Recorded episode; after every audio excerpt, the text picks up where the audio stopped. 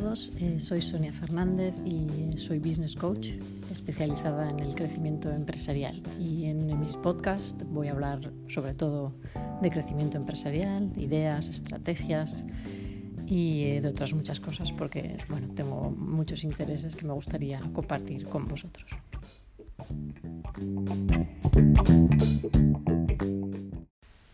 Hola, hoy os quería hablar del crecimiento personal como un primer paso para lograr el crecimiento profesional. Eh, y diréis, bueno, esta mujer que se dedica al tema de, las empresas, al business coaching y demás, ¿por qué nos habla de crecimiento personal? Eh, os quería hablar de este tema porque para mí es muy importante, de una manera muy personal, y porque después de muchos años de experiencia eh, me he dado cuenta de que es eh, efectivamente el primer paso, un paso esencial para que podamos crecer, para lograr más ventas, más clientes, etc. Em, como os decía, lo he visto en muchas ocasiones y por eso pienso que es muy importante que hablemos de este primer paso necesario para el crecimiento empresarial.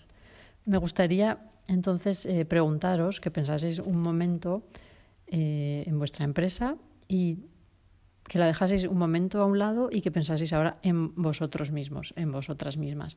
¿Cómo está tu autoestima? ¿Cómo están tus niveles de confianza? ¿Con qué actitud te estás acercando últimamente a tus clientes, a los proveedores, al mundo en general? ¿Y cómo son tus pensamientos? ¿Cómo es ese diálogo interior que todos tenemos con nosotros mismos? Si a menudo tienes notas que tienes un diálogo interior negativo, eh, es momento de que nos paremos a pensar. Y cuando hablo de un diálogo interior negativo, no me refiero a que tengas un mal día. A ver, todos somos humanos y es normal tener un mal día, pero me refiero a cuando este diálogo interior negativo es como muy recurrente, ¿vale? Tenéis pensamientos del tipo es imposible, no lo voy a conseguir, soy un desastre, mira la de tiempo que llevo intentándolo y nada, o cualquiera puede hacerlo mejor.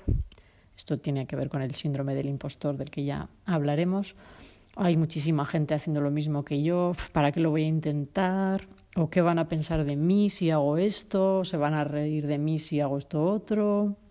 ¿O mi responsabilidad está en casa, con mis hijos, o está aquí, con eh, mis padres y no puedo dedicarle tiempo a mi empresa? ¿O no soy muy capaz o muy inteligente?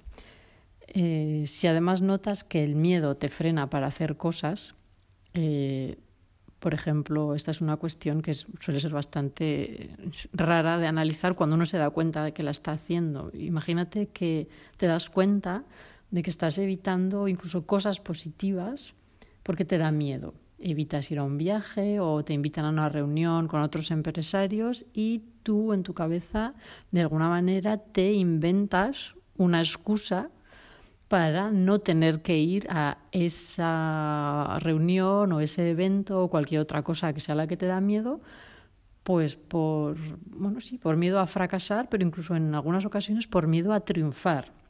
Y esto suena, ya lo sé, rarísimo, pero he visto eh, de primera mano el, el, digamos, sabotear actividades por el miedo a, al triunfo, simplemente, o al fracaso.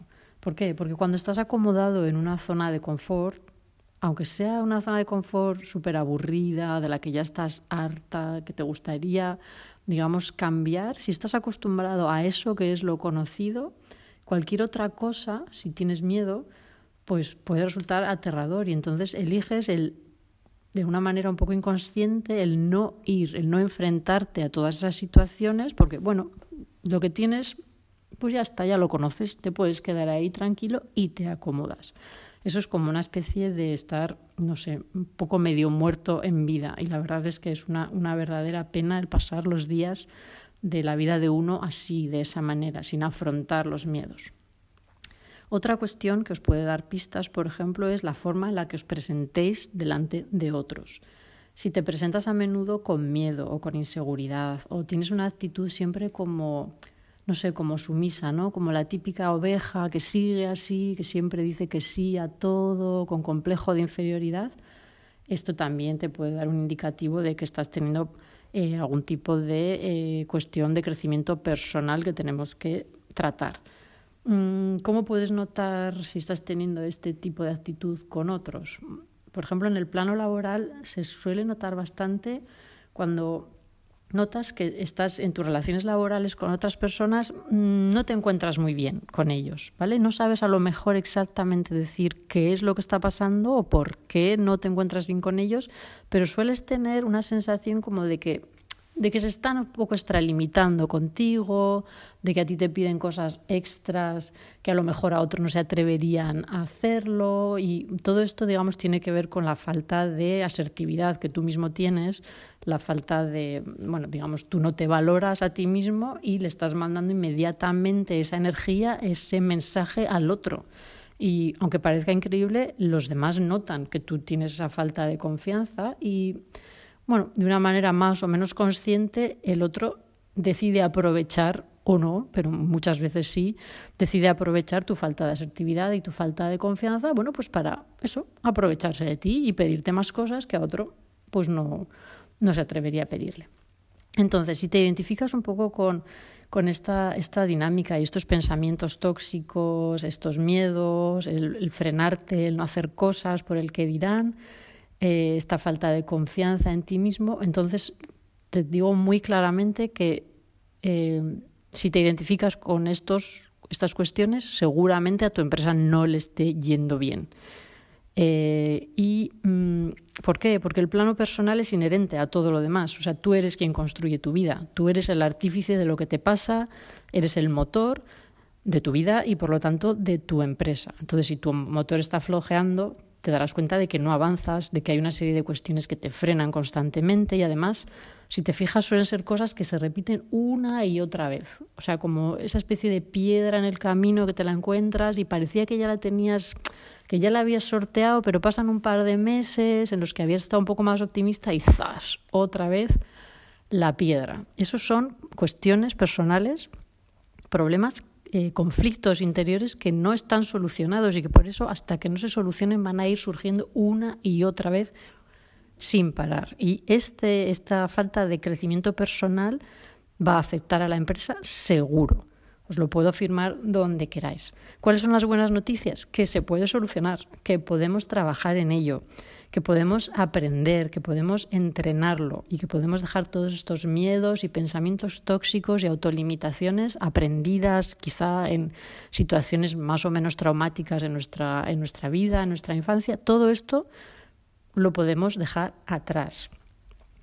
Eh, hay muchas maneras de ir trabajando estos aspectos. Podéis empezar, como os decía, os he comentado en algún otro vídeo, con autoayuda, por ejemplo, leyendo libros o escuchando podcasts. Eh, una de las maneras mejores de hacerlo, si no sentís con fuerzas de hacerlo solo, solos, es acudiendo a expertos o, eh, por ejemplo, yo tengo un coach con el que hago sesiones cada mes. Unas veces es solamente una sesión al mes, otras veces necesito dos sesiones, lo que sea, pero la verdad es que ayuda mucho porque muchas veces cuando uno está, digamos, en su, eh, su tela de araña, que digo yo, pierde un poco la perspectiva de, de las cosas. bueno, yo si os puedo recomendar a mi coach, si habláis holandés o inglés, pero bueno, para las castellano parlantes, mm, sabéis que, me gusta mucho María Fernández. Os dejo en el blog eh, el enlace a su página web.